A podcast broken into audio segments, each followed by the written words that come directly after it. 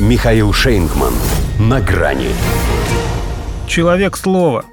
Байден допустил вероятность встречи с Путиным в январе. Здравствуйте. На грани. В своем Белом доме Джо Байден оставался едва ли не единственным, кто еще не комментировал публично российские предложения по гарантиям безопасности. Хотя, по словам Владимира Путина, сам же во время их видеосвязи предложил перейти к конкретике и создать группу переговорщиков для ее обсуждения. Но когда мяч оказался на его стороне, только и сделал, что сыграл рукой. Причем, возможно, не ведая, что она творит.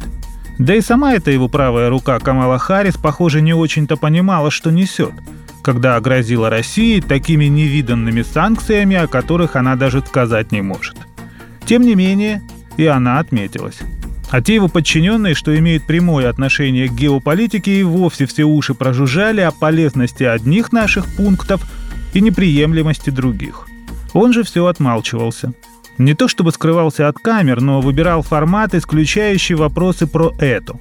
Были обращения к нации по поводу омикрона, семейный рождественский телемост, поздравления с праздником – но вопреки традиции он даже не стал прилюдно подписывать военный бюджет, чтобы не нарваться на реплику из зала. Ведь она напрашивалась же. Не потому ли вы обошлись без антироссийских санкций, что хотите угодить Путину?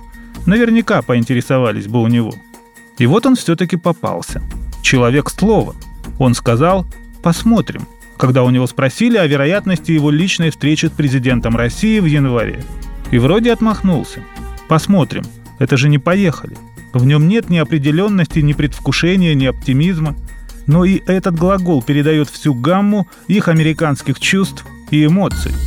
Растеряны, не знают, что и думать.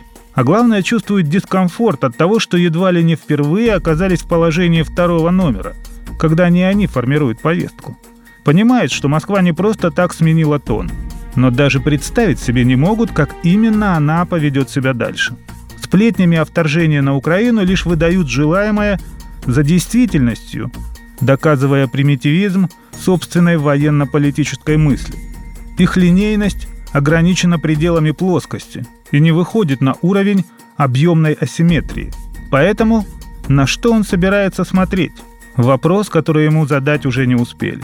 Если на серию переговоров, что открывается 10 января встречей представителей МИД России и Госдепа США, то вряд ли он увидит там что-то новое. Если на Украину, то это его посмотрим, там могут принять как заказ на экшен.